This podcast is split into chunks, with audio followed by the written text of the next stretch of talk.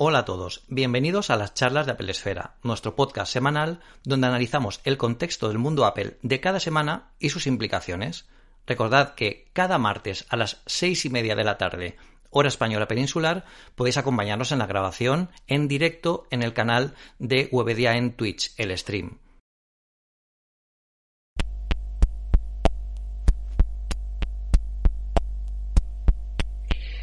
Bienvenidos a todos a las charlas de Apple Esfera. Bueno, casi un mes después del, anterior episodio, del último episodio de, charlas, estamos a punto de vivir la keynote del iPhone 14. Queda apenas una semana, ya teníamos muchísimas ganas de volver porque en todo este agosto han pasado muchísimas cosas.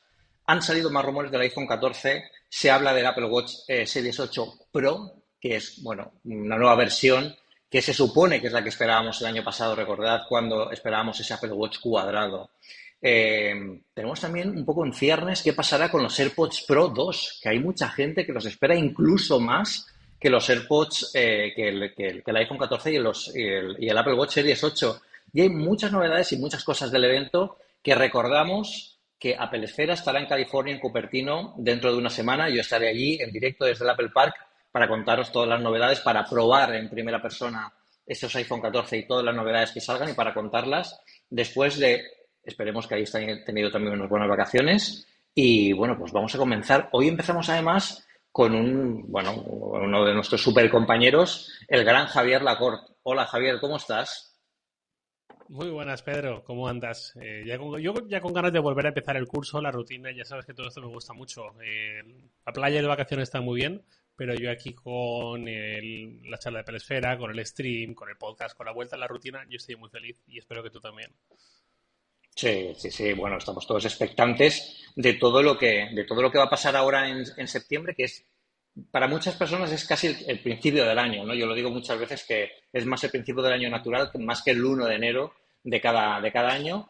Eh, damos la bienvenida a todos los que estáis ahora mismo en el, en, el stream, en el canal de, de, de Webedia de Twitch, eh, que como sabéis grabamos esa nueva temporada, hoy inauguramos la temporada 5, esta nueva temporada también la haremos en directo en Twitch, en el canal de, stream, eh, todos los martes a las seis y media de la tarde, hora española peninsular, nos, tenéis aquí con vosotros para hablar de todas estas cosas en directo, que luego además la publicaremos en el podcast, eh, con lo que, bueno, pues podéis comentar y hacernos las preguntas que queráis. En el stream, aprovechad que estamos a una semana del evento, si tenéis cualquier pregunta, yo estoy leyendo aquí todos los comentarios y bueno, pues os puedo contar algunas de las cositas que me, que me queréis preguntar. Os contaremos al final de, de, de, esta presentación cómo será el evento de presentación, lo que nos ha dicho Apple para viajar, eh, parece que las condiciones del COVID se han relajado un poco, ya no hace falta pedir una prueba COVID negativa para volar a Estados Unidos, por ejemplo, y eso sí que es algo que ha cambiado. Pero bueno, vamos a contar un poco cómo se ha organizado todo el evento. Os puedo enseñar, si queréis, incluso la invitación al evento que, que tengo en mi, en mi wallet, que es una cosa como muy curiosa, ¿no? Que siempre me había preguntado yo cuando la gente iba a las presentaciones hace muchos años. Y, y bueno, pues muchísimas gracias a todos por estar en el chat. Eh, vamos a seguir hablando, tenemos un montón de cosas de las que hablar. Vamos a empezar ya, pero si tenéis cualquier pregunta, dejadla por aquí y, lo vemos. Bueno, muchísimas gracias a Spikeball Panamá, que nos saluda desde Panamá. Muchísimas gracias. A, foto, a Foro, eh, Foro Apple, eh, bueno, dice que es la primera vez que, aunque siempre nos escucha en el podcast, bienvenido. A Miquel Mach, a Javi Lozana. Bueno, muchísimas gracias a todos los que estáis ahí. Yo quería comenzar hoy, Javier, ya que te tengo, ya que te tengo eh, aquí después de este verano. Yo recuerdo que hice una labor de ingeniería tremenda antes de irme de vacaciones, con una bolsa de Ikea y dos pinzas. Em, en el que lo que hice fue, eh, bueno, pues sujetar, si recordáis, ahora cuando salga Aventura, vamos a tener la posibilidad de utilizar el iPhone como cámara webcam poniéndolo por detrás del, portátil, ¿vale? Para que se pueda utilizar toda la potencia de las cámaras del iPhone 14, del iPhone 13, perdón, o del iPhone 14 cuando llegue, por supuesto, también, eh, en los nuevos Mac. Eh, yo me puse un reto y es, con las cosas que tengo por casa, tengo que construir un soporte, ya que los soportes oficiales todavía no habían salido oficialmente y tendremos que esperar hasta septiembre o octubre a que aparezcan. Eh, pero bueno, con las cosas que tenemos por casa, algún tipo de soporte de medio para aguantar el teléfono por detrás de la cámara. Entonces, ¿qué hice? Bueno, pues cogí una bolsa de Ikea y dos pincitas y utilizando, metiendo el iPhone en la, en la bolsa y cogiendo las pincitas y poniéndolas por detrás del, del Mac, pues aquello la cosa parece que funcionaba. No era lo más bonito del mundo. Claro, ¿qué pasó? Pues yo hablé con Javier y dije, Javier, mira lo que he hecho. Y Javier, Javier dice así, Dios mío del Señor, pero ¿esto qué es? Me pongo manos a la obra, ¿no? se puso manos a la obra Y Javier, bueno, pues eh, ha hecho una, una, solución muy elegante que básicamente consiste en imprimir un, adaptador 3D, como seguramente sean los que salga, saque, saque eh, las marcas estas de terceros accesorios en, en, septiembre, y añadiéndole un conector MagSafe, el que tenemos, que tiene Apple para los, para el iPhone, pues se puede poner detrás de la, por arriba en la pantallita del Mac, con el conector MagSafe pones el, el iPhone encima y aquello se queda bastante espectacular. Yo me gustaría que nos contaras un poco cómo es la idea esta eh, para la gente que pues no tenga pinzas de ropa en su casa y tenga una impresora 3D, yo que sé, cosas. Pues nada, simplemente cuando salió esta posibilidad, cuando la comentaron en la WWDC, eh, pues hombre, es inevitable tener la sensación de que eh, esto se, se podría haber evitado, digamos, es decir, la solución no es montar el iPhone de una forma así extraña encima de, tu, de la pantalla del MacBook, sino que la webcam tenga la suficiente calidad y si no hay demasiado margen por motivos físicos, por motivos de grosor, pues al menos eh, que haya una solución de software como la que estamos viendo, por ejemplo, eh, en los propios iPhone la vemos, pero en los Pixel de Google seguramente es el ejemplo más llamativo, ¿no? el ejemplo más destacado de cómo es posible que esta lente en esta situación haga esta foto, pues algo así. Ya que eso no nos ha llegado, al menos a día de hoy, pues eh, enseguida salieron, eh, pues en la propia presentación Apple enseñó el adaptador este de, no recuerdo si era Belkin la marca o Spigen o la de Belkin, sí de Belkin, ¿verdad? Las típicas marcas de accesorios así más famosas que lo suelen hacer más chulos. Eh, pero claro, eso hasta septiembre no, no, se vendrá seguramente, si no es octubre. Eh, entonces yo ya en su momento vi que había gente eh, haciendo impresiones en 3D de esta misma pieza, que habían básicamente habían copiado los planos y los esquemáticos. Y al ver tu solución con bolsas de, con la bolsa de Ikea y las pinzas de madera, dije, bueno, quizás sea el momento de rescatar aquella eh, aquella alternativa, ¿no? Eh, entonces, eh, eso era, creo que fue a finales de julio, si no recuerdo mal. Correcto. puedes hacer scroll para ver la fecha, pero me parece que era a finales de julio o algo así, principios de agosto seguramente, porque ahí va a salir enseguida. Es, eso, es, eso que se ve en la pantalla ahora mismo es lo que tengo yo aquí delante, es como es la webcam del iPhone, la cámara del iPhone la que estoy usando. Vale, efectivamente, 3 de agosto creo que pone 5, no distingo bien, pero bueno, principios de agosto, claro, podéis imaginar eh, las tiendas que tienen servicio de impresión 3D bajo demanda, pues en agosto eh, no estaban. De hecho, llamé a una y me contestó la mujer que estaba de vacaciones porque era muy personal el que había puesto, dice, no, no, si la tienda está cerradísima. Y, y nada, no había, no había más que rascar. Y al, pregunté en Twitter, simplemente pregunté en Twitter, oye, alguien que tiene alguna, alguna impresión, alguna impresora 3D, si puede ser en Valencia mejor, eh, ¿me puede hacer un pequeño favor?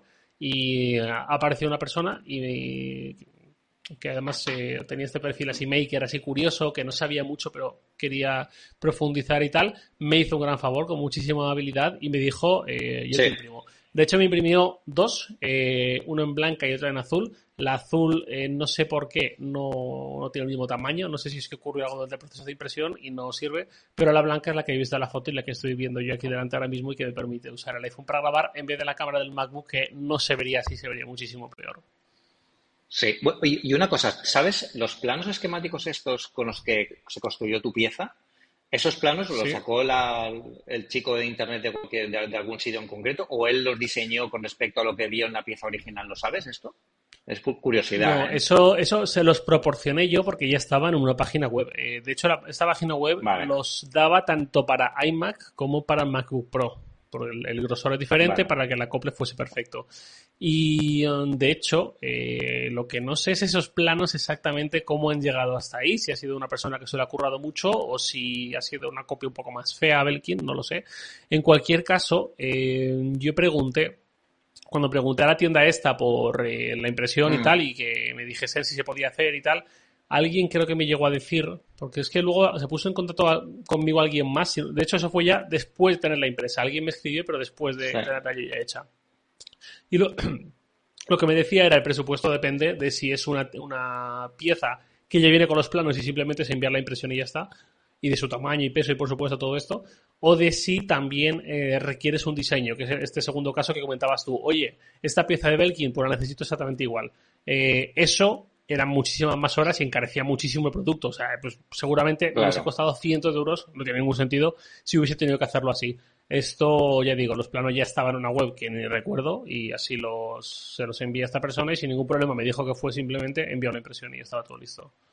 Pues, pues fantástico. La verdad es que la solución queda bastante, mm. bastante curiosa y agradece. Además no ocupa mucho. Podemos usar el Mac, el Mac 6 que nos llevamos y llevamos el, el iPhone, nos llevamos a lo mejor de viaje. Podemos llevar la pepecita y lo tenemos a mano y la verdad es que se ve fantástico. Javier y yo estuvimos haciendo una prueba, yo recuerdo que estaba también en la oficina, y estuvimos ahí haciendo pruebas y distintas, distintas formas de verlo, con lo que parece que la, es una funcionalidad yo creo que muy útil eh, para quien quiera aprovechar pues, oye, las máximas potencias, ya no del iPhone 13, que es lo que tenemos ahora, que es con lo que está grabando Javier, sino con los del iPhone 14, que se supone que va a ser un cambio bastante fuerte en, esta generación y ahora hablaremos, hablaremos de todo eso. Em, bueno, he preguntado en el chat si había ganas de Keynote. Eh, Javier Osana dice, deseando que llegue el día, fichaje 4, dice, no suelo estar por aquí en los podcasts siempre, un placer estar un rato, gracias fichaje 4 por estar por aquí. Sabemos que es complicado por la hora, simplemente lo decimos por si alguien nos quiere acompañar, pues eh, que sepáis que estamos aquí. Eh, Sergio Heredero con bastante ganas de Keynote, que lo conocimos en los premios SATA cada año pasado, muy buena Sergio. Jorge Rebola Alcalde, saludos de Argentina. Exacto. Y Javi Lozana dice, primer producto de Apple hecho por Apple Esfera. Eh, Creo que con una cinta de cassette ya hicimos alguna cosa en 2008, alguna cosa así muy loca, pero bueno, son tantos años ya, vamos para 17 años en Apple Esfera, ¿eh? que se dice que se dice pronto. Em, también se dice pronto una de las cosas que Apple eh, durante este nuevo curso del año tiene que ponerse las pilas, porque parece que durante eh, estos años, estos años, no estos meses, desde que dijo que el HomePod iba a dejar de fabricarse porque querían aprovechar la tecnología del HomePod Mini, eh, bueno, pues la gente se preguntaba, pues yo quiero un HomePod, Apple, yo quiero dos, de hecho, para la tele. O sea, ¿dónde los compro? Me pongo dos HomePod mini, no es lo mismo. Yo quiero los grandes, los buenos, los, los que nos gustaron a todos, ¿no?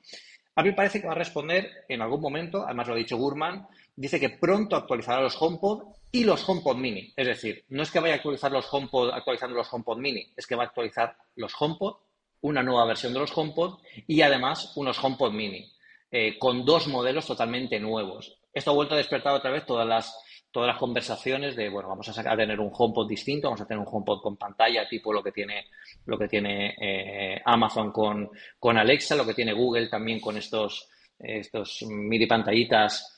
Yo, hace mucho tiempo, en 2008, de hecho, recuerdo, había una cosa que se llamaba, no creo ni que lo recuerde nadie en tecnología, salió una, un, dispositivo que se llamaba Chumbi. Chumbi era como una base que era de, como, como de peluche, pero tenía una pantalla arriba que era táctil. Y tú podías dibujar y tenía como widgets que se iban poniendo en el, en el aparato. Eso dejó de funcionar porque evidentemente la compañía quebró. Eh, yo recuerdo que compré uno por tenerlo curiosamente ahí y claro, lo veías como una cosa, una bola de peluche con una pantalla encima quedaba un poco raro, ¿no? Lo de Alexa y lo de Google es bastante más chulo y lo de Apple pues es un poco lo que, lo que decimos siempre, ¿no? Veamos un poco hacia dónde tiran, sobre todo si lo que evolucionan es van a hacer un HomePod con la tecnología HomePod Mini a hacer un HomePod completamente distinto utilizando como base la tecnología HomePod Mini y evolucionándola hacia algo distinto, ¿no? Tú si tuvieras que esperar un HomePod nuevo, Javier, ¿cómo lo ves que, Apple podría, podría fabricarlo? ¿Cómo lo esperarías tú que te, que te sería útil para ti? Eh, a ver, es que son cosas distintas. Una cosa es lo que esperaría yo por parte de Apple, más o menos, o lo que me puedo imaginar que luego puede estar completamente equivocado. Otra cosa es lo que me encantaría a mí que llegase. ¿Por dónde prefieres que vaya primero? Lo que te encantaría, no, lo que te encantaría a ti que llegase. Vamos a sacar la lista de los reyes. Pues eh, algo como los altavoces de Google o de, o de Amazon Echo con Alexa, eh, con pantalla incorporada, sobre todo, eh, bueno, son dispositivos que puedes colocar en muchas partes de la casa, pero mi punto destino sin duda sería la cocina. Porque ahí es donde se me va todos los días un buen rato y, ahí hay mucho margen de mejora, digamos, porque yo muchas veces cocino y no, no, estoy siguiendo una receta nueva ni innovando, sino que estoy cocinando de memoria, cosas que ya sé, haciendo pasos muy repetitivos, de corta no sé qué, pela tal, pon. Eh, para todo eso muchas veces a mí me gusta tener cierto entretenimiento de fondo y muchas veces son o algún podcast, lo que pasa es que los podcasts que sigo muchas veces me los ventilo a primera hora de la mañana y no me llega ninguno, sobre todo estos diarios más cortitos, a mediodía y te acabo tirando algún vídeo de YouTube. Algo así eh, muy bien trabajado sobre la voz, que funcione realmente bien, que me permita no tener que tener las manos sucias y estar preocupándome por si toco con el meñique, por si no sé qué, eh, que no se ensucie, que no me reconozca el dedo, todo esto, eh, en un dispositivo muy pensado para la cocina, donde poder ver, escuchar y que me escuche a mí y todo esto, a mí me sentaría muy bien. hay cosas que ya tenemos, por ejemplo, yo ahora, eh, una de las cosas que más, lo pensaba esta mañana, una de las cosas que más uso del Apple Watch son los temporizadores. Yo cada vez que estoy o cocinando, a veces en el gimnasio, a veces en, varias circunstancias diferentes, yo estoy todo el rato diciéndole a nuestro asistente, no voy a decir el nombre para que no le salte a la gente si no está escuchando con altavoz, eh, de paso diciéndole tal, pon un temporizador de 9 minutos, pon un temporizador de 15 minutos. Eh, eso en el Apple Watch está muy bien también para esa función, pero para algo específico de la cocina, quizás verlo en una pantalla que también que esté pensada para una situación así, para una habitación así, que incorpore debajo del todo de, la, de su interfaz, de su pantalla principal, esos temporizadores que, que vamos poniendo, que nos permita ver cosas de YouTube o de Netflix, de una aplicación de radio como TuneIn, todas estas eh, aplicaciones están de entretenimiento ligero o en segundo plano, eh, a mí me sentaría súper bien. Eso es lo que más me gustaría mm. ver, sin duda. ¿Qué es lo que más te gustaría mm. ver a ti, Pedro? Y, eso no sería un poco, Javier, el, un, iPad mini, por ejemplo. No, porque aunque eh, obviamente puede suplir y hay mucha gente que lo tiene con un soporte en la cocina y tal, un iPad mini sigue siendo algo que tienes que estar tocando, tienes que estar eligiendo eh, botones y menús. Yo hablo de algo muy orientado hacia la voz, eh, que haga muy poquitas cosas, seguramente muchísimas menos que las que puede hacer un iPad, pero de una forma muy, muy optimizada. yo antes, mientras tú estabas hablando de todo esto, yo pensaba, por ejemplo, en el iPod Nano de 2010 eh, no sé si te contarás de él, era este que eh, eh, era el que pasaba de tener la click wheel a ser el primero con pantalla táctil y tenía una especie de iOS, pero no tenía nada que ver con iOS. Era un sistema muy el específico. el, que era un clip, el que era un clip todo pantalla, ¿te refieres? Eso es, ese sí. Eh, ese tenía esa interfaz que era, eh, pues eso, te podía recordar un poco a iOS, pero no tenía nada que ver, era algo mucho más simplificado para lo que podía y debía hacer un iPod en ese momento, de ese tipo, que no fuera un touch. Pues algo así para la cocina me gustaría mucho, algo muy sencillo, con poquitas aplicaciones de terceros que no costasen mucho llevar, eh, y muy orientado hacia el control por voz y todo esto, o a gestos, no sé, a ver con qué nos sorprende, pero estamos viendo tantas cosas con Amazon y con Google que yo a veces los miro con envidia, pensando, ojalá ya tuviera más opciones y no tuviera que estar con el iPhone o con un iPad que está con el teclado este carísimo, que no me apetece estar llevándolo a la cocina que se manche de cosas, eh, pues bueno, pues todo esto. Mm. Problemas del primer mundo, pero ya que pedimos cosas en la lista de los Reyes Magos, pues voy a pedir. No, desde luego, ya que lo pedimos. Yo, creo que eh, si tuviera que pedir un HomePod, yo creo que pediría algo em, eh, con un... Yo creo que pediría algo sobre todo en el sentido de... Hay algo que me falta en el, en el salón que es donde tengo además los, yo tengo los dos HomePod originales al lado de la tele y ahí me falta algo. Y es que me falta poder tener FaceTime en la tele, porque sobre todo después de la pandemia, ahora con el teletrabajo, eh, la gente que vivimos fuera de casa, eh, lejos de, nuestras ciudades de origen, pues es más complicado porque no vemos, eh, no nos vemos con familiares. Y yo siempre que estamos al final con los iPad o con el Mac o con los iPhone, pues haciendo FaceTime con la gente, ¿no? A mí me apetece sentarme en el salón y aprovechar la gran tele que tenemos todos en el salón para poder hacer una videoconferencia con, con, las personas que queremos directamente desde ahí, ¿no? ¿Qué pasa? Que no, no podemos hacerlo ahora mismo. FaceTime no existe ni siquiera para, para, Apple TV y yo creo que eso es porque falta una de, los, de las cosas esenciales para que funcione, que es la cámara. No tenemos cámara, ¿no? Yo creo que el nuevo HomePod debería tener de alguna forma alguna cámara que se pudiera desactivar incluso físicamente, ¿no? Por los quisquillosos.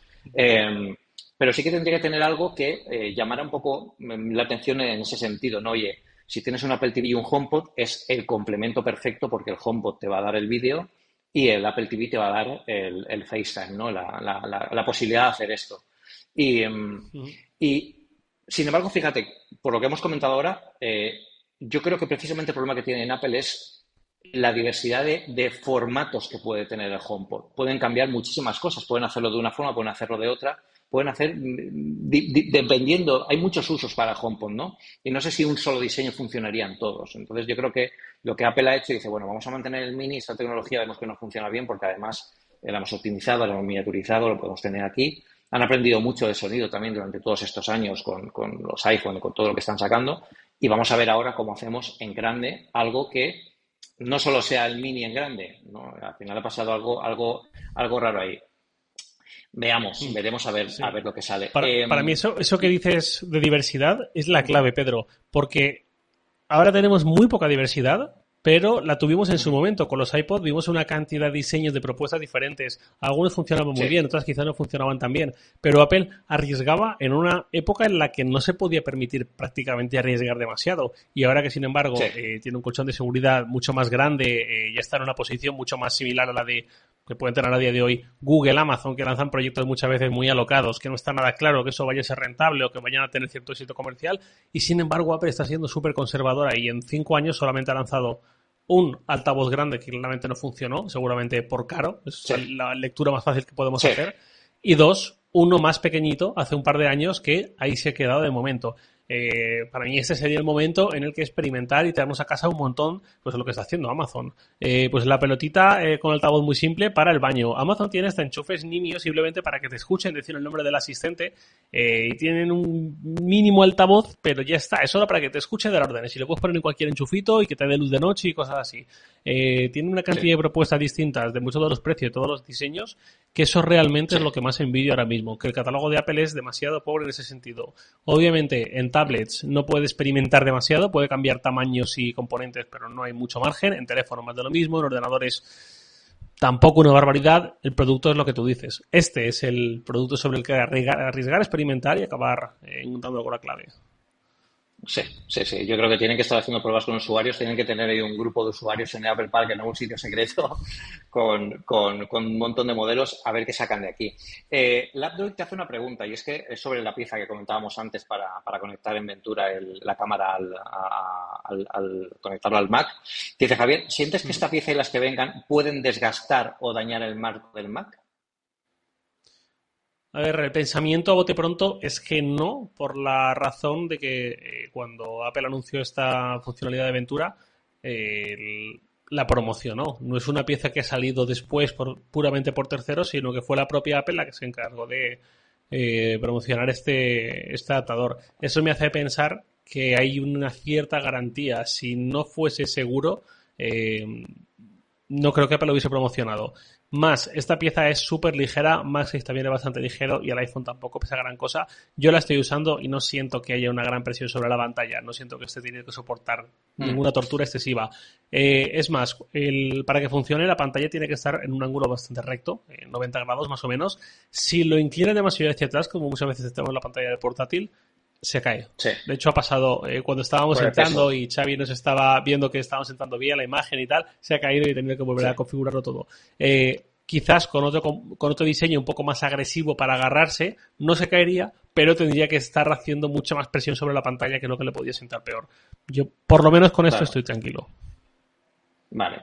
Bueno, y tenemos eh, Larax Down, además yo creo que da en la clave, fíjate que es una cosa que yo no había pensado, pero tiene todo el, todo el sentido. Dice Pedro, el soporte de la cord y la tecnología de continuity de la cámara son la tecnología que necesita FaceTime para ir a la tele, y tiene toda la razón. ¿Por qué no tener, poner un, iPhone delante de la tele, ¿no? las cámaras y conectarlo directamente al Apple TV y que ahí funcione eh, FaceTime? Pues, yo creo que es una muy buena solución, además. Eso ya lo podemos tener simplemente dejando el iPhone debajo de la tele, eh, lo más cerca posible de la tele o encima, donde nos venga mejor, y enviando la imagen por AirPlay. Eh, por ahí se gana, pero claro, lo que pasa es que más se, ve regular eso. Ya, se ve, se ve mm. regular, se ve regular eso. Sí. Bueno, vamos a avanzar porque tenemos un montón de temas. Dime, dime, dime la cosa te, te, iba a decir que la tecnología que sí que haría falta sería la que hemos visto en el iPad, si no recuerdo mal. Eh, no, en FaceTime, mm. esa lo hemos visto en FaceTime directamente en iOS y todo. Eh, por un lado estás entre stage, que puede ser necesario, sobre todo si estás en el salón o si estás haciendo algo que la cámara te dé ese sentido que te persigue, pero sobre todo lo de los ojos. Esta función que eh, ah, desvía la mirada artificialmente. los ojos. Sí, sí para que parezca que estás mirando a cámara aunque estés mirando hacia la esquina de la pantalla. Eso eh, sería muy útil, sobre todo viendo una tele que estará mucho más alejada seguramente del iPhone. Bueno, con los filtros que se ponen hoy en día en Instagram, que directamente pueden mover las pupilas un poco hacia arriba, yo lo veo hasta, hasta como muy básico, ¿no? Es como muy básico. Em, avanzamos, eh, las Apple Glass vuelven a hacer aparición, además no, no precisamente de forma ligera, y es que se han filtrado, bueno, se han filtrado, no, han detectado, porque hay empresas que siguen directamente a todas las eh, a, todas las, firmas que Apple utiliza como pantallas, como empresas pantalla para registrar cosas, ¿vale? Ya pasó con la época del iPhone, ya, ya pasó, pasó mucho antes, y es que se ha descubierto el registro de las marcas de las Apple Glass. Eh, bueno, casi una semana de, los iPhone 14, no, no creemos que se vaya a presentar, no tiene pinta de que el evento de los iPhone 14, que es un evento muy centrado en los iPhone y donde quieren que eh, toda la prensa esté muy metida y muy enfocada en, en, los nuevos teléfonos, se presenten las Apple Glass pero es curioso, ¿no? Que parece que anima un poco el avispero. Y, y lo que se ha presentado es que la palabra reality em, está muy presente. Son Reality One, eh, Reality Processor y, Reality Pro, ¿no? que es como si fueran dos modelos de gafas y el, modelo del, procesador que lleva, el, que lleva las Apple Glasses, que sería, digamos, un procesador eh, anexo a lo que se espera que lleven las Apple Glasses, que es un M1 o un M2 Pro potente, sería como algo diferente, ¿no? Para ayudar al procesador principal a, bueno, pues a, capturar y a, procesar todas las imágenes que, que, capturan las gafas de la realidad como tal, para luego presentarlas en el tono de realidad aumentada. ¿A ti cómo te, cómo te late todo esto de las Glass a estas alturas del partido? Porque ya son muchas cosas, ¿no? Sí, quizás lo primero que ocurrirá cuando llegue el momento en que Apple presente lo que tenga que presentar es que empezaremos a diferenciar mucho mejor y no ponerte el mismo paquete a gafas y a casco, porque una cosa es la emoción por unas gafas de realidad aumentada eh, que parezcan más o menos unas gafas normales, que no sean una cosa muy estafalaria tipo las Google Glass en su momento, sino que más o menos Tampoco creo que sean unas gafas 100% normales, igual que el Apple Watch no es un reloj 100% normal, ¿no? Eh, pero al menos sí que no sean tan cantarinas y podamos ir por el mundo viendo sobre impreso en pantalla pues una notificación, pues un aviso de que va a empezar a llover un ratito o la ruta por la que tenemos que ir para llegar a nuestro destino en Apple Maps o lo que sea, ¿no? Eh, eso es una cosa que a día de hoy quizás es demasiado futurista. Quizás la tecnología no está lista ni mucho menos para dar una experiencia así, confiable, abierta a desarrolladores, con una batería que dure ciertas horas sin tener que llevar un momento en la cabeza y todo esto. Y luego se del casco. El casco parece lo más factible a corto plazo, eh, quizás por ahí vengan los tiros. Es algo en lo que mm, me extrañaría que la palabra reality fuera tuviera tanta presencia cuando estamos hablando de una realidad virtual eh, no aumentada, eh, pero bueno, Tampoco voy a poner yo que eso con el naming. Y desde luego eh, es algo que estaría muy curioso, aunque eh, voy a ser cauteloso con esto, me llama menos la atención. Voy digo que me llama menos la atención eh, desde la comodidad de mi hogar, sabiendo cero sobre este producto, sabiendo cero sobre la plataforma, seguro que cuando llegue, como mínimo, me entra curiosidad y espero que no, me entran ganas irrefrenables de ir a comprarlo, porque tiene pinta de que barato, barato no va a ser. Eh, y sin más, eh, sobre todo lo importante es que lo que más ganas tengo es de que dejemos de meter el mismo saco a gafas y a casco cuando son productos tan distintos para situaciones tan distintas y con implicaciones al final tan distintas para el uso. Sí, sí, sí. Además, una de las primeras cosas que se dijo de todo esto era que primero iban a salir unas, unas, un casco de realidad, virtual, porque yo creo que es lo más sencillo, entre comillas, de hacer, es lo que está haciendo toda la industria, y luego un casco de unas gafas de realidad aumentada. Yo tengo muchas, muchas expectativas, sobre todo con las gafas de realidad aumentada, porque de verdad cada día le veo más uso. Sin hecho, de hecho, sin ir más lejos, el otro día estaba regando en mi terraza mis plantitas, porque como he puesto alguna vez en la telesfera, ahora voy a dejar dinero con las aplicaciones estas y, y mis historias. Y claro, yo tengo la aplicación que te detecta mediante algoritmos de Machine Learning, te detecta qué tipo de planta es, ¿no? Y la, pues, si la humedad que tiene, lo, cómo tienes que regarla, si tienes que regarla hoy, si no. Y claro, tienes que estar con el móvil, con los guantes de jardinero que estás ahí, si tienes que cortar algo, si tienes que regar, tienes que hacer ahí un montón de historias. Ostras, pero ¿no sería fantástico que pudiéramos tener, te pones las gafitas, vas ahí viendo tu, tu jardín, bueno, esto tengo que regar, esta me dice tú, te parece aquí. Regar, seca, eh, trasplantar. una, fíjate que es una chorrada, pero es que la suma de todas estas chorradas al final dice, es lo que, es lo que hace que digamos, es que necesito las Apple ya, o sea, que, porque las saquen ya, si eso sí existe de esta forma, ¿no? Y luego el casco de realidad virtual, em, a mí siempre me llama mucho la atención, sobre todo si se hace bien, ¿no? Yo creo que el único motivo por el que yo ahora mismo me compraría un PC, un PC gaming, bueno, potente, es para jugar al Half-Life Alyx, que yo creo que es uno de los juegos que más desapercibidos han pasado, porque creo que se ha adelantado mucho su tiempo. No todos ni siquiera todos los PC gamers tienen cascos de realidad eh, virtual en casa, pero creo que es una de las experiencias inmersivas más increíbles que se puede tener hoy en día.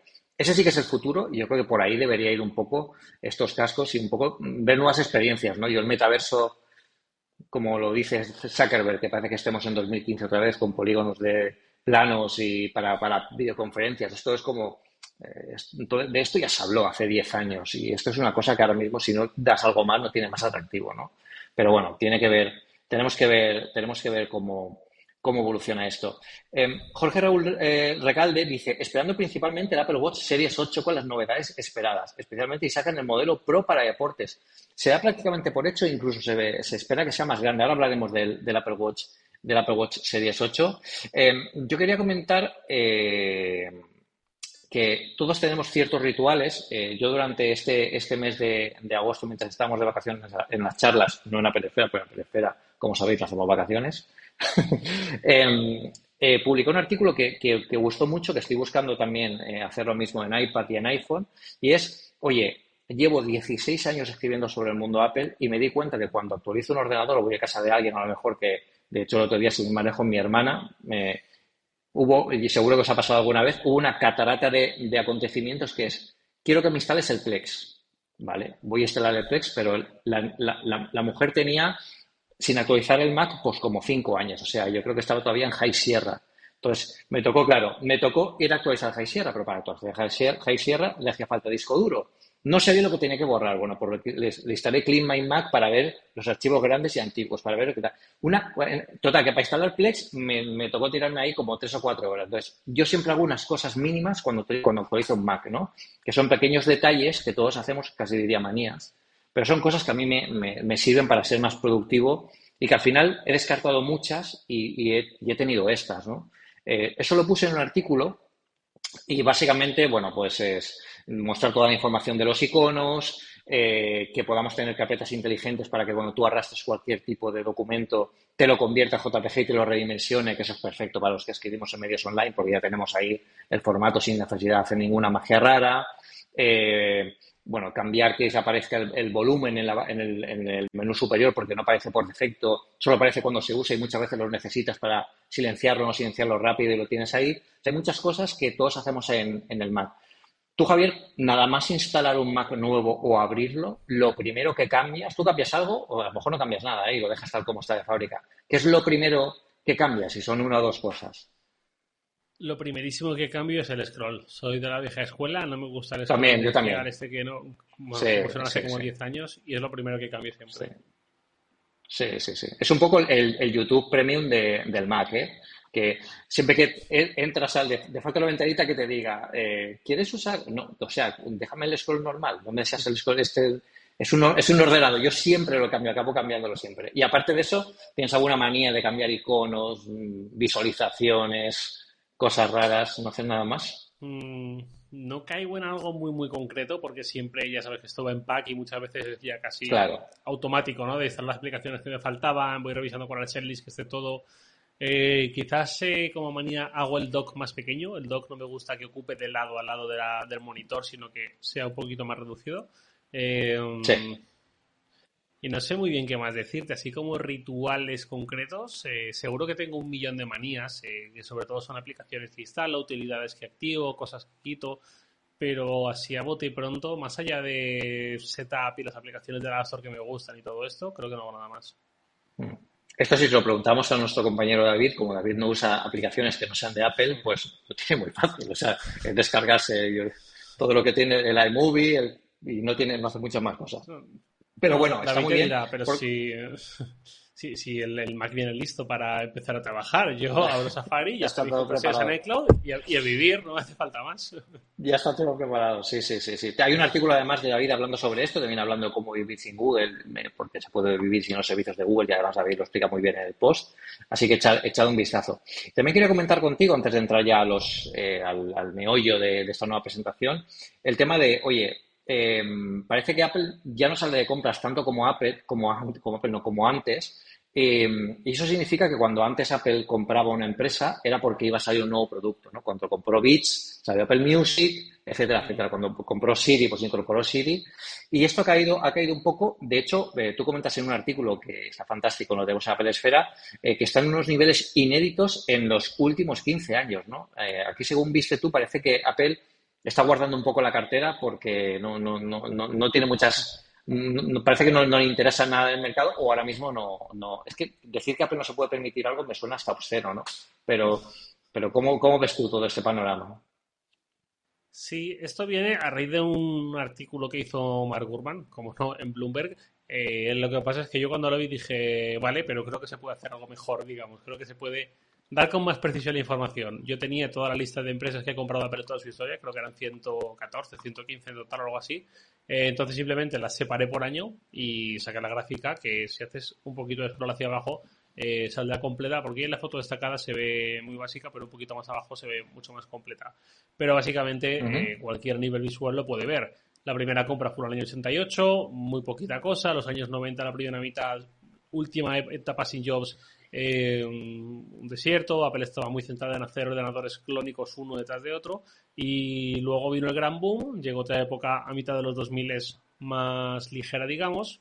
Eh, hasta que después de la crisis, justo cuando empezó más o menos la crisis de 2008, fue cuando empezó el gran periodo de compras de Apple y empezó a hacer eh, pues eso, muchísimas adquisiciones. ¿Qué es lo que tú dices? Hay algunas que no hemos sabido a día de hoy en qué se han traducido. Seguramente se han traducido en algo concreto que forma parte de una función muy interna, que pasa muy desapercibida. Hay otras que sí que son muchísimo más obvias, de, pero no de ahora, de los años 80, 90 hasta ahora.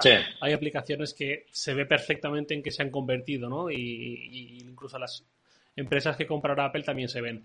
Pero desde que empezó la pandemia más o menos llevamos viendo un nivel de pausa y una caída, pues eso, a niveles que no vimos desde hace 15 años. Estábamos acostumbrados en los últimos años a ver Apple comprando una empresa al mes prácticamente en algún periodo, una empresa cada dos meses, eh, según el momento, y de repente pues lleva dos en 2020, dos en 2021, o, o bueno, dos en 21, dos en 22 y muy poquitas en el 20 también, sobre todo después de la pandemia. Y lo que tú dices, hay que entender por qué. No lo sabemos, solo lo sabe Apple. Eh, a mí me parece hasta contraintuitivo, porque por un lado es el mejor momento de la historia de Apple. En 2021 cerró con más beneficios que nunca, con 100.000 millones solo en beneficios, eh, que es una mm. barbaridad, que es lo que antes le costaba años y años y años y años acumulados sumar.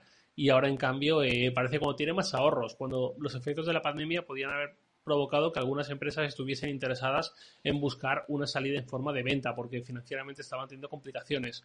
Eh, pues ahora es cuando mm. Apple está teniendo un momento más de pausa. Incluso cuando en otros sectores estamos viendo cómo se van consolidando las empresas. En los videojuegos estamos viendo compras tremendas. Eh, Microsoft hace unos meses compró por casi 70 mil millones de dólares eh, Activision Blizzard para hacerse aún más fuerte en videojuegos y no es la única compra, también estaba mm. Bungie, también hay muchas más del sector y Apple en cambio está no solo en videojuegos, sino en todas las demás, está parada. Eh, ya digo, me extraña porque en esta fase de expansión, en esta fase en que Apple tiene que estar buscando salir de sus entornos de actuación habituales, ¿no? Ya la electrónica de consumo, digamos, ya la tiene completada, ahora solo falta ir por nuevos dispositivos, más servicios de pago y inventarnos nuevas necesidades, ¿no? Que lo dijo Tim Cook hace poco en una entrevista. Buscar permanentemente esta intersección entre software, hardware y servicios. Lo que esté ahí en el centro, lo que nos encaje con esas tres patas, lo vamos a sacar. Hmm. Eh, pues de momento hay apuestas que están muy lejos de hacer esa realidad con los videojuegos. Tenemos Apple Arcade.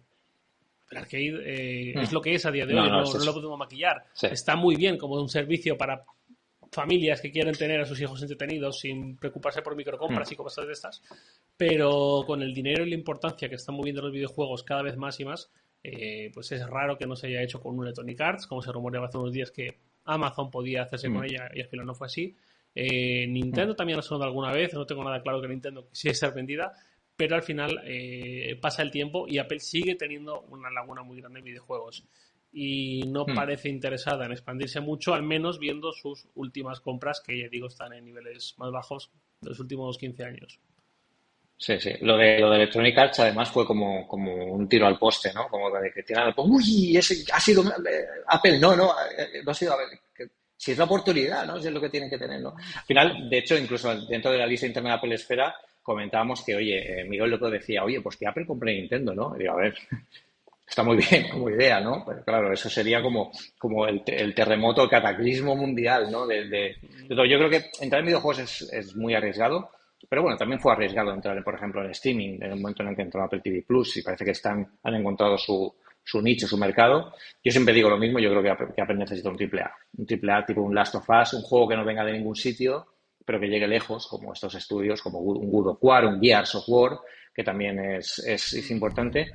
Eh, pero yo creo que a lo mejor no están interesados ¿no? en eso. Quiero, ellos tienen el sitio este con Apple Arcade eh, y estamos viendo también con curiosidad qué hacen con Apple TV, porque lo vamos a ver seguramente antes de que acabe el año con una nueva versión de Apple TV y tenemos que ver en, en, qué, en qué se materializa en qué se materializa todo esto. Habría que tendremos que, esperar. Em, muy bien, pues eh, a ver, en el canal lo que nos decís es que em, Jorge Raúl Recalde dice, aunque funciona perfecto y estoy preparando el Apple Watch Series 4 para venderlo. Es un buen momento para vender, ¿eh, chicos? Eh, si queréis vender un iPhone, si queréis vender un Apple Watch, ponerlo ya a la venta, porque dentro de una semana seguramente eh, no, lo podréis vender por tanto dinero. Javi Lozana dice yo también cambiaré scroll, no os preocupéis. Yo cuando esté la, semana que viene ahí en Cupertino, si veo a Tim, le digo, Tim, por favor, no toques el scroll, tío, déjalo como, como nos gusta a los demás, porque es que si no. Jorge Raúl Recaro dice, primeros cambios en Mac, arrastre con tres dedos, instalar Magnet y Office. Bueno, eso yo creo que es mucha, ahora que teletrabajamos tanta gente, yo creo que también es lo, básico, basiquito. Eh, Jaez Col 2021, saludos de Colombia, primera intervención en chat, muchísimas gracias. También he visto varias suscripciones por ahí, que ahora veréis en esta temporada que aparece el follow aquí en el, en el, en el o sea que lo veréis. Eh, muchísimas gracias a todos los que, los que os suscribís. Y bueno, ya para estos últimos 20 minutos que nos quedan, y nos quedan eh, la Keynote, ¿vale? Como sabéis, llegó la invitación eh, hace una semana, de hecho, hace una semana, llegó el miércoles pasado, Far Out, que significa algo así como lejos, o llegar más lejos, o llegar más allá. Eh, y Apple nos invitaba a, a, un evento de nuevo presencial en el Apple Park, pero con matices. Es muy similar al evento que ya vimos en la conferencia de desarrolladores, si recordáis fuimos hasta California, estuvimos en el Apple Park con los desarrolladores, eh, pudimos vivir la keynote en directo, pero toda la keynote en sí mismo era grabada. Sí que había una cosa que no visteis, que luego yo me enteré, que yo pensaba que sí que había salido en el vídeo no fue así, y es que eh, antes de empezar el vídeo de la keynote como tal, Tim Cook y Craig Federici subieron al escenario y tuvieron unas palabras, ¿no? De hecho, comentamos, yo creo que en el podcast de Loop, Infinito de, de, Javier de todos los días, yo creo que comentamos algo así, y es que incluso Tim Cook parecía estar emocionado un poco porque, bueno, por el hecho de volver a ver a toda la gente allí en Apple Park después de todos estos años de pandemia, pues es bastante, bastante importante. Ahora lo que haremos, según lo que nos han dicho, bueno, ya sabéis, Apple Esfera, vamos a estar allí, yo estaré en California, eh, salgo para California el martes que viene, por lo tanto el martes que viene no hay charlas de Apple Esfera, pero tendremos un seguimiento que ya os diremos cómo va a ser el miércoles, el día de la keynote, ¿vale? Eh, entonces, yo saldré para California el martes, y, lo que nos han dicho es, eh, vamos a ir al City of Theater, pero ya no solo a la parte de arriba, que es donde vimos el MacBook M2 eh, cuando estuvimos en la conferencia de desarrolladores, sino iremos a lo que es al, anfiteatro que hay abajo, para ver la Keynote desde allí, desde dentro, menos mal, porque el calor de California, ya os digo yo, que para que os hagáis una idea, en el kit de bienvenida de prensa nos daban una botellita de protección solar, o sea que los de Apple ya lo tenían todo pensado. Eh, lo veremos desde el Studio Theater y seguramente fuera Gurman también lo ha confirmado con su fuente. Cuando salgamos del teatro tendremos ahí una zona de pruebas donde ahí ya os contaré primeras impresiones del iPhone 14, del Apple Watch Series 8 y de todas las novedades que pueda probar ahí en directo eh, desde todos los ángulos. Y eso os lo contaré yo desde allí. Eso es lo que tenemos, lo que sabemos ahora mismo eh, de, este, de este evento. La invitación no deja, no da más pistas. Sabéis que yo recuerdo el año del iPhone 5, eh, que fue el 12 de septiembre, y la invitación directamente ponía un 12 y la sombra del 12 era un 5, ¿no? Es decir, o sea, ahí no, eso no era una pista, ¿no? Te lo estoy diciendo a la cara. Pero, pero esta vez, pues tenemos ahí muchas dudas. De hecho, en la presentación, eh, que se ve como una manzana así en las estrellas, mucha gente habla de mejoras en la astrofotografía, ¿no? Que es como una cosa muy molona, ya que va a haber una mejora importante en las cámaras del, del iPhone 14. Se dice que se va a llegar a hasta una resolución de 48 megapíxeles que no solo es mejor en resolución, también son más datos para el Machine Learning para procesar más las fotos. Estamos en un contexto distinto al de hace 10 o 15 años. Y además también se mejorará un poco la, luminosidad, las fotos en baja luminosidad, ¿no? que también es por todo esto, de la fotografía, lo que sea. Recapitulando rápidamente, iPhone 14, mejores en, mejoras en cámaras, eh, más megapíxeles, eh, eso mejorará todas estas condiciones. Eh, subida de precio, esto yo creo que no lo esperamos ya todos, viendo lo que ha pasado con el MacBook RN2 y todo el contexto del mundo en general, guerra, eh, pospandemia, etcétera, etcétera. Eh, también aumentará el, almacenamiento base, lógicamente ya deberían haberlo hecho. iOS 16 parece que queda fantásticamente en iPhone 14, pues seguramente porque utiliza una pantalla de estas eh, en Always On, como ya tiene la competencia, los Galaxy ya lo tienen. Eh, un nuevo color, color púrpura, que es además lo que la gente más está comentando esta última semana. Yo lo he comentado en un artículo el domingo. Y, bueno, más allá de la potencia, que tenemos que ver un poco cómo va a ser esa nueva potencia y en este nuevo modelo. ¿Qué expectativas tienes tú, Javier, para el iPhone 14? No gran cosa, sinceramente. No, no creo que se trate de un año en que. Sí, sí, de, totalmente. Eh, igual que, por ejemplo, el año del 11 Pro sí que me llevó mucho más la atención, ¿no? De repente con eh, esa lente extra. Eh, parecía mucho más potente e incluía varias eh, funciones que no teníamos. Eh, o el iPhone 10, por supuesto. Esto creo que va a ser eh, bastante, bastante lineal. Quizás lo más destacado a simple vista va a ser, por un lado, la pantalla Always On, que tengo ciertas dudas de que me vaya a fascinar, o al menos de que, en mi percepción, vaya a merecer la pena los cientos de euros extra que habría que desembolsar respecto a un iPhone no Pro, pero es pronto para hablar y sobre todo hay que ver cómo juega Apple también la baza de los widgets de terceros integrados en la pantalla de bloqueo, que es la gran pista de que este año sí que llega esa pantalla Wison. Y por otro lado, el nuevo Notch seguramente es lo más innovador a nivel visual, innovador, al menos me refiero distinto respecto a las generaciones pasadas, que a mí tampoco me supone ningún problema, sinceramente. Lo comentaba esta mañana con Ricardo, yo el Notch actual lleva cinco años, hay gente que lo odia con todas sus fuerzas, a mí no me disgusta en absoluto, entiendo por qué está ahí, entiendo que me hace ganar espacio en los laterales para mostrar cierta información, que si no tendría que estar más abajo. Eh, yo que pase a, esta interfaz como de latina tumbada, pues habrá que ver qué, hace Apple si es que hace algo con lo que quede de fondo ahí pero ni se despeja la pantalla, que es lo deseable, pero que todavía no es tecnológicamente viable. Hay, móviles de otras marcas, de Xiaomi y tal, que sí que tienen ya un móvil 100% pantalla, con esa cámara por debajo de la pantalla. El resultado es terrible. Eh, las, selfies se ven fatal, eh, dentro de cuando tú miras hacia la pantalla, a poco que le pegue un poco de luz, se nota ahí un módulo cuadrado que parece un pegote que está justo detrás y se aprecia. Es un resultado que para mí no es nada satisfactorio. Entiendo que lo vayan sacando ya para hacer cierto ruido, para posicionarse, eh, pero no veo a Apple sacando algo así ni de broma. Eh, entonces, para que llegue eso, yo prefiero que llegue el Notch tal y como está.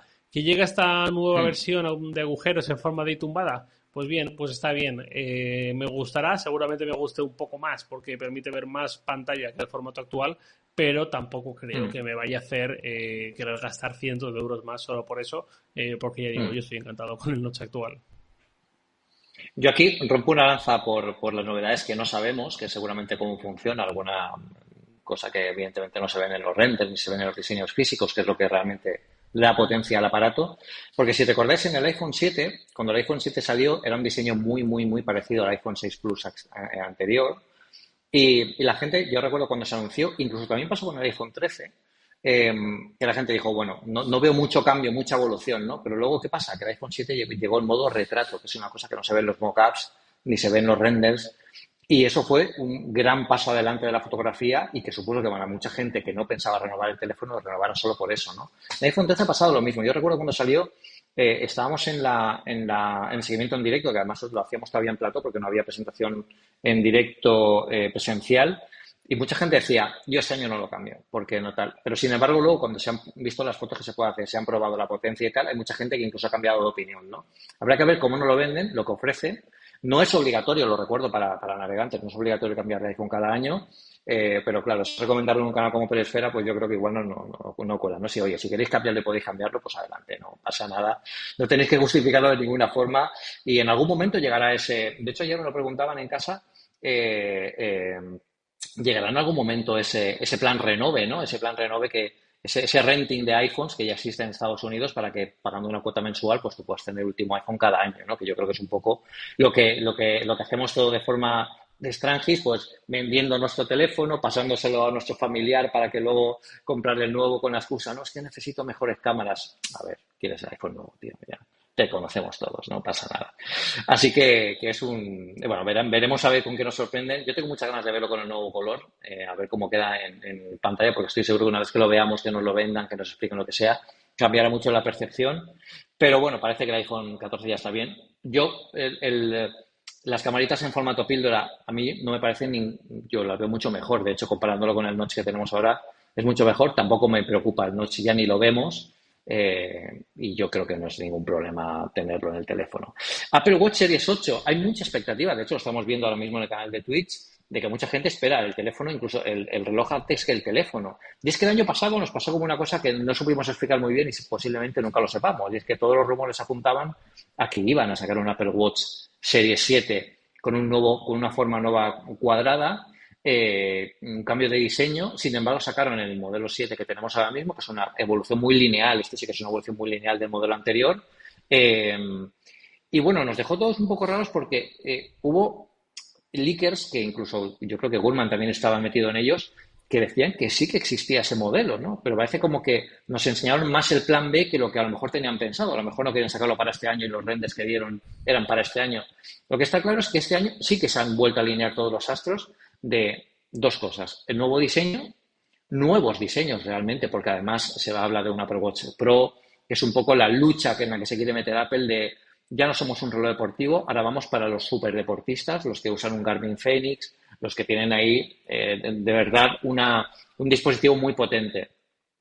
Y, mm, y, una de las cosas que yo le pido por Dios a Apple, de verdad, que eso sí que como vea a Tim por allí le voy a decir, digo, Tim, por favor, ¿puedes quitar el cargador inalámbrico propietario del Apple Watch y poner que se cargue con uno normal, con el MagSafe normal, con un cargador chi normal de los chinos, que estoy harto de llevar el cargador del Apple Watch a todas partes, además de todos los demás el resto de los cables. Solo quiero un cargador inalámbrico, tío. Eso es lo que le pido yo al Apple Watch Series 8. Ya a partir de ahí, oye, que, que me sorprendan, ¿no? A ver qué, a ver qué sacan. ¿Tú qué le pides al, Series 8? Ahora que estás tú, hoy ha puesto, hoy ha puesto eh, Javier un, un tweet que me ha hecho mucha gracia, que es 31, 31 eh, años y, y, joder, qué bien que estoy o algo así, porque el tío ha salido corriendo 12 kilómetros Hombre, amigo, si con 31 años no corres 12 kilómetros, eh, perdona que te diga, ¿eh? pero bueno. pero bueno, el tío está en forma. Yo creo que le va a sacar provecho, le sacaría provecho una Apple Watch ahí potente de, para el aporte, ¿no? ¿Cómo lo ves tú, Javier? ¿Eres el target? La gracia estaba, la gracia estaba en correr 31 kilómetros por la noche y por la mañana venir al gimnasio y quemar una barbaridad también de calorías y lo vimos. Esa era la gracia. Dicho eso, eh, y bueno, lo que dices de con 31 años, y no corres 12 kilómetros, bueno, te podría presentar a un par de personas, o 5 o 6. Yo no, los, yo no los corría, ¿eh? ¿eh? Yo con 30, yo tengo 45 y no los corría, ¿eh? Yo el máximo que he llegado a correr han sido, bueno, sí, 13, pero fue cuando pasé los 40, fíjate, ya por cabezonería, decir, ahora que tengo 40 voy a correr eh, más de 12 kilómetros, sí, sí, pero a los 31 no los corría, yo no, no corría ni 5, pero bueno. Nunca es tarde, nunca es tarde y siempre hay que ponerse. Y si el Apple Watch es de ayuda, pues mira, eso que nos llevamos. ¿Sobre qué espero del 8? Eh, del 8 no creo que espere gran cosa. Eh, quizás es porque no tengo expectativa de ir a por él, o mejor dicho, porque mis expectativas como para renovar un Apple Watch sí o sí están tan altas que es imposible que lleguen en, un año y seguramente en dos y en tres y, en unos cuantos más. A ver, por un lado se ha hablado mucho del sensor de glucosa, eh, que para los diabéticos sería una super revolución en vez de tener con, el, disco blanco, que es más invasivo y más engorroso, que te lo pudiera hacer hmm. un reloj, sería la bomba. Eh, digamos, y eso cambiaría una buena parte de la vida de quien necesita tener esa monitorización. Fuera de los diabéticos, los que no lo somos, eh, también nos podríamos ver beneficiados de ello. Yo sobre todo a raíz del último año, ya soy un absoluto creyente de que cuantos más sensores, mejor. Al final hay tantos elementos de nuestra salud, tantos indicadores fisiológicos que acaban guardando relación de una forma o de otra con nuestro estado, con nuestra capacidad, con nuestro progreso, con nuestro deterioro, con un montón de, cosas que yo cuantos, aunque no sea diabético, ojalá eh, pagaría encantado por un reloj con sensor de glucosa, con un Apple Watch. Eh, hmm. Yo por lo que pagaría dinero, pero cerrado, con lo que me taparía los ojos con una venda le pondría mi saco de, ahorros a Apple, le diría, coge lo que quieras, sería con un reloj que cuente macronutrientes y calorías en segundo plano. Eso. Ostras. perdería la cabeza por un reloj así, pero mm, si eso llega en algún momento de este siglo, pues estamos muy lejos todavía, ¿no? No va a ser para la Apple Watch 8 ni 9 ni 10 seguramente. Eh, entonces, no tengo grandes expectativas. Igual que el año pasado, por ejemplo, sí que confiaba más en el 7, sobre todo porque incorporase eh, pues esta pantalla un poco más grande, que al final sí que llegó, o el rediseño que al final no llegó. Yo con mi Serie 7 estoy bien contento, siento que me queda todavía mucho recorrido y, no tengo esas ganas o esa ilusión por robar el dispositivo. Y luego está lo del 8 Pro, o como se termine llamando esta versión de super deportista. Aquí mi... madre mía, estoy defendiendo ya Apple, que, que no le iba a decir en este canal. Eh, aquí mi punto es que Apple, por mucho que saque un reloj con una mucho mayor y mejor protección física a golpes y caídas, sigue estando lejísimo de los auténticos relojes superdeportivos. Tú le dices a una persona con un Garmin que pruebe un Apple Watch, eh, vamos a poner que sea exactamente igual que el Apple Watch Series 7, pero con esa protección y tal, eh, física ante golpes y caídas, con WatchOS 9, no hay color. Y mira que WatchOS 9 ha mejorado mucho y me cuadra mucho por plazos que las novedades que he llegado a la aplicación de entrenamiento, que están muy bien y yo estoy muy contento con ellas, eh, que tú le pongas esas novedades a un reloj rugerizado, como lo queramos llamar, con esa protección para hacer deporte con más eh, confianza y tal, eh, para mí sigue siendo muy suficiente. Y hay un montón de cosas que yo sigo echando de menos que o bien hay que echar mano de aplicaciones de terceros o bien eh, no hay forma porque son cosas que deberían estar integradas en la propia aplicación de entreno o en fitness o en la actividad. Por ejemplo, el mm. día de descanso. ¿Dónde está el día de descanso? Lo dijeron hace poco en Diverge y me mm. alegré un montón porque James Sadaka hace como seis meses sacó un titular que era Dame un respiro Apple Watch. Y es porque el Apple Watch te está incentivando en todo momento a hacer más y más y más y más y más y más y a cerrar los círculos y a completar una mejor media de pasos diarios y de calorías quemadas y de kilómetros corridos a mayor velocidad, un montón de cosas. Pero no te dice en ningún momento debería descansar un día, debería descansar dos días. Eso un Garmin o cualquier reloj pensado para superdeportistas te lo hace. En cambio el Apple Watch no. Eh, obviamente uno tiene que hacer lo que él considere que tiene que hacer, Y lo que su cuerpo le pida y escuchar eh, a su cuerpo, a sus piernas, a lo que esté usando en cada deporte. Pero no estaría nada de más que el Apple Watch también te recordase que el, descanso es importante. Igual que te recuerda, levántate mm. una vez eh, por hora, levántate eh, o para y respira, todo esto que nos dice, pues que de, de la misma forma nos dijera, llevas un día o llevas una racha de actividades deportivas muy fuertes, con mucha intensidad, tómate un par de descanso. El Apple, el, Garmin, mm. perdón, te dice hasta las horas. Te dice tiempo de recuperación, 72 horas. Tiempo de recuperación, 30 horas. Espera 30 horas antes mm. de volver a hacer ejercicio intenso. ¿no? Por ejemplo, eso, si WatchOS 9 no lo incluye, eh, pues cualquiera persona con Garmin te va a decir, no me sirve. Eh, yo hago deporte a cierto nivel y, y, el descanso es una parte muy importante de la práctica deportiva, ¿no? Y así un montón de pequeños detalles. Sí. Sí, Javi Lozano además lo comenta. Todos mis amigos runners han terminado, han tenido un Apple Watch al final han terminado con un Garmin porque no daba lo que querían. Yo creo que al final, eh, si Apple entiende que un, reloj profesional para deportistas es simplemente hacerlo más resistente, yo creo que están equivocados. ¿no? Eh, como tú dices, toda la potencia que te da eso es toda la inteligencia que hay detrás de los sensores y de entender el deporte como los profesionales, que seguramente son los que hacen además ese reloj, lo han entendido. ¿no? El día de descanso es muy importante. Eh, hay muchas cosas que se pueden mejorar y yo creo que es parte del sistema operativo, que ahora no creo que salga en WatchOS 9 eh, porque no, nadie lo ha pillado, ¿no? No creo que, ahora hicieran un pull request que es enviar todo el código nuevo de todo esto y que lo sacaran para esto, ¿no? O sea, que ya llegan tarde con esto, pero bueno, si el camino es ese, veremos un poco en, qué se traduce, en qué se traduce todo esto. Yo, lo del medidor de macronutrientes y tal, eh, fíjate que yo a eso también le veo un, un objetivo para las Apple Glasses, tío, porque Tú te pones las Apple Glasses y igual que te detecta las plantas, te vas a comer una hamburguesa, la miras con las Glasses y te dice tú, tú, tú, tú, tú, tú, calorías, no sé qué, y te va diciendo todo. O sea, yo ahora le veo, ahora, ahora todo lo veo a través de las Apple Glasses. No sé si es porque ya lo veo todo así o es una, una, una cosa que va con el, con el cargo. En algún punto se ha intentado hacer con el iPhone, simplemente con una aplicación, eh, sí. no, si con el iPhone o yo tengo alguna. caso de mm. prototipo. Yo recuerdo ver casos de no contar calorías, sino que con inteligencia artificial se supone que detectaba qué ingredientes había en el plato y en qué cantidades y te daba una estimación. Pero eso se desechó porque realmente eh, es imposible saber, en primer lugar, eh, ingredientes ocultos la cocción. a cero.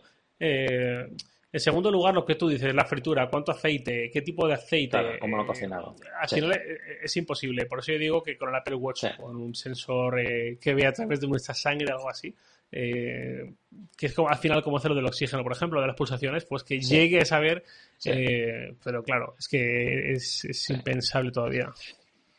Es complicado, es complicado. Yo también me, pediría el medidor de glucemia que comenta Cristóbal 65 en el canal. Yo tengo una sobrina que con, eh, con, siete añitos le, le, diagnosticaron diabetes y la pobre tiene que ir con el, con el ciclo, que oye, ella es una, es una superheroína y la tía va ya se ha hecho la idea, se pincha ya sola, entiende los plazos, entiende lo que tiene que comer, lo que no.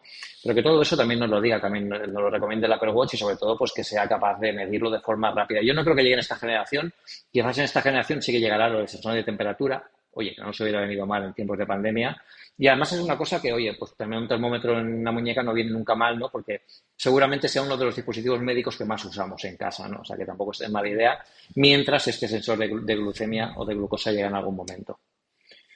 Fíjate que ya no es solamente el hecho de tener ese sensor de temperatura para cuando necesito tomarme la temperatura, sino más importante aún para que me tome la temperatura en segundo plano, ese registro sea infinito y siempre esté ahí, siempre se vaya alimentando, y luego tú puedas inferir ciertas cosas a partir de cruzar datos que, lo que decía al principio, cuando encima añades otra copa más como es la temperatura, mejor todavía. Es decir, hasta el estrés puede anticiparse un poco por los cambios de temperatura. Que al final es lo que digo, no mm. quiero sensores... De, eh, para, es como de la frecuencia cardíaca. No me interesa tomarme la frecuencia cardíaca eh, dándole un botón y viendo cuánto tengo. Puede estar bien en un momento puntual, pero lo importante es sacar patrones. Aquí, mira, la aplicación Athletic, de la que he hablado más de una vez en Loop Infinito, me encantaría que Apple comprase esa aplicación. Uno, porque esa gente se lo merece, porque son cracks auténticos. Y dos, porque esa aplicación, eh, para mí lo que da más sentido al final al Apple Watch, al iPhone, a la aplicación actividad, a hacer entrenamientos usando estos dispositivos, es lo que te dice cuál es tu forma física actual, eh, qué nivel de esfuerzo has hecho, en base a tu zona de frecuencia cardíaca, una barbaridad de información que te traduce lo que está enterrado en salud, que ni lo miras porque son números fríos que no te dicen gran cosa, a cosas muy comprensibles. Ojalá te lo digo, te lo digo Pedro, ojalá algún día tengo la noticia aquí de que Apple compra Athletic y le integran en la actividad, porque eso sería la bomba, eso sería una mejora que no te imaginas. Ojalá porque, por ejemplo, cosas tan básicas como la, zona, de, intensidad es algo que han incorporado ahora a Fitness Plus, pero que no está, por ejemplo, en la aplicación Entreno, ¿no? Como dices tú, pero vamos a ver si es que es lo básico para, para el entrenamiento, ¿no? Además, ya hablando con este tema, Galerna nos dice, yo tengo un Apple Watch desde hace muchos años y corro con él más que nada como opción de backup. Pero a la hora de ver métricas mucho más precisas, acordes a mis entrenamientos, llevo un Polar en la otra muñeca. Y he de decir que todo lo que ofrece está años luz de lo que da WatchOS. Esos son los cambios que necesitamos. Esos son los cambios que necesita un profesional para que el Apple Watch sea apto para profesionales, ¿no? Para que, para que eh, lo, aprovechen. Ya el último tema es, oye, eh, los AirPods Pro 2, que parece que, en algún momento tienen que salir. Se han estado rumoreando que va a haber un cambio importante en el audio, sobre todo el, audio, eh, el audio inalámbrico sin pérdida, que es ahora mismo es algo que ahora no, que ahora no tenemos en, ni siquiera con los, con los AirPods Max. Y bueno, pues aquí sí que queremos, sí que necesitamos que eh, pues los AirPods Pro, que es un producto que solo ha habido una generación de este, de, este nuevo, de estos dispositivos. En 2019 no ha habido ninguna otra y parece que la gente está esperando. De hecho, hay mucha gente, yo me encontré en Reddit, de hecho, escribí un artículo sobre esto. Oye, es que hay gente esperando más los AirPods Pro 2 que el, Apple Watch o el iPhone 14, ¿no? Y tienen muchas ganas de, de conseguir algo así. Tú llevas unos AirPods Max ahora mismo mientras grabamos eh, AirPods Pro 2, eh, ¿te emociona? ¿No te emociona? ¿Cómo, cómo ves? No me emociona, nada. No me emociona nada. Sé que hay gente que tiene muchísimas ganas de unos Pro 2 porque adora sus AirPods Pro y ya por la relación de la batería, por el motivo que sea, ya tiene ganas de renovárselos y que le den un poquito más. Yo tengo unos AirPods por aquí cedidos por Apple que eh, en su momento, eh, pues al principio estaban bien y, tal, pero luego, sobre todo, cuando me los tenía que poner en viajes o lo que sea, que al final es el momento más idóneo para llevar unos auriculares muy pequeñitos que no ocupen nada, pero que tengan cancelación de ruido, que es vital para viajar en tren, para viajar en avión, eh, ahí para mí pinchaban, porque por su construcción, por su diseño, por materiales, por ergonomía, por lo que sea, no había forma de que yo estuviese cómodo con ellos. Entiendo que hay gente que sí que lo está, y, me lo creo y lo respeto, eh, pero en mi caso no. mira, este verano, por ejemplo, en un vuelo de ida muy largo, me los puse porque en un vuelo lo ideal es unos AirPods más que tienen más batería, que te van a aislar mucho mejor y tal pero iba con el, equipaje tan justo que dije, me los dejo y cojo los AirPods Pro, que también tienen cancelación de ruido y pueden hacer el papel. En la ida el viaje fue perfecto, eh, yo iba aisladísimo, full, escuchando música, lo que yo quería, todo fantástico. En cambio, en la vuelta volvieron a aparecer esos problemas y eh, no hicieron nada satisfactoria la experiencia. Eh, mm. Si unos AirPods Pro 2 llegan y resuelven esto, que para mí es un problema, que para otra gente también he visto en Reddit, en comunidades, también hay gente que lo comenta, pues entonces sí que me harán bastante más ilusión, ¿no? Así que voy a mantener el escepticismo positivo. Y quizás, quizás por eso lo están esperando tanto, ¿no? Porque estaban esperando algo como los AirPods Pro, que es algo pequeño, eh, algo que puedes llevar en cualquier maleta, porque el problema de los AirPods Max es pues eso, pues que tienes que llevar los AirPods Max con su fundita de transporte, ya es un, volumen más amplio y es más complicado. Eh, bueno, pues hasta aquí eh, un poco lo que ha llegado a esto. Os voy a enseñar, para quien tengáis curiosidad, la, tarjeta que se añade en Wallet cuando aceptas una, una Keynote para, para poder acceder al evento. Es una tarjeta magnética, no tiene ni siquiera QR. A ver si lo podéis ver aquí. ¿Vale? Para que veáis ahí. Está, bueno, está girado porque la imagen está girada, pero pone Apple Event, 7 de septiembre, guest Pedro Aznar, las invitaciones son intransferibles, yo no puedo, yo no soy quien invita ni puedo invitar a alguien más, simplemente me la manda Apple. Eh, y luego en venue pone Steve Jobs eh, Theater, ahí lo veis, ahí lo veis con el que, ha, dado la vuelta Xavi al, al esto. Y así que esto directamente lo acercamos a los puntos magnéticos que, de NFC que tienen que hay ahí en el Apple Park y ya pues nos dejan pasar al, al, mundo de Willy Wonka para los, para los fanboys. O sea que ahí estamos, estamos todos muy emocionados. Eh, y yo con muchas ganas de estar allí, de contaroslo todo. El equipo que vamos a trabajar desde aquí también vamos a preparar una cobertura genial. Os comentaremos cómo lo vamos a hacer en estos días, ¿vale? Porque estamos cerrando cosas. Javier tendrá mucho papel protagonista en, en, esta cobertura, así que, bueno, pues yo creo que va a ser fantástica. Vamos a disfrutarla todos mucho y vamos a vivir este comienzo de curso apeliano pues, oye, pues como tiene que ser, ¿no? Con, con toda la ilusión en esa afición que al final es lo que, bueno, pues que nos hace pasar estos ratitos como que está ahorita que hemos pasado aquí y, disfrutar. Así que, bueno, pues Javier, muchísimas gracias por acompañarme en este primer episodio, del episodio de la temporada 5 de las charlas de Apple Esfera. Gracias por estar aquí. Y, y, bueno, muchísimas gracias a todos los que os habéis conectado en el chat. Eh, hoy ha habido muchísima gente, se nota que hay muchos que todavía estáis de vacaciones, así que un abrazo a todos, gracias por vuestras preguntas, que han sido muy buenas y hemos disfrutado mucho con ellas. Y recordad eh, que para los que nos escuchéis en el podcast, eh, todos los jueves tendréis esto en podcast, pero todos los martes a las seis y media, hora española peninsular, nos tenéis en Twitch hablando en directo con vosotros en el chat, podéis comentarnos lo que queráis y vamos, eh, bueno, pues avanzando en la historia del mundo Apple juntos y viviéndola de esta forma, que es como la sabemos vivir, que es al final con un poco de pasión y, con, y divirtiéndonos, que es como desde hace 16 años venimos haciendo en, en, Apple Esfera. Gracias a todos, os seguimos contando en redes y en, en Esfera todo lo que va a ser la Keynote eh, yo os contando mis andanzas por allí, ya lo veréis todo en Apple Esfera, tenemos cosas muy chulas. Y bueno, pues muchísimas gracias por venir. Nos vemos muy pronto. Disfrutad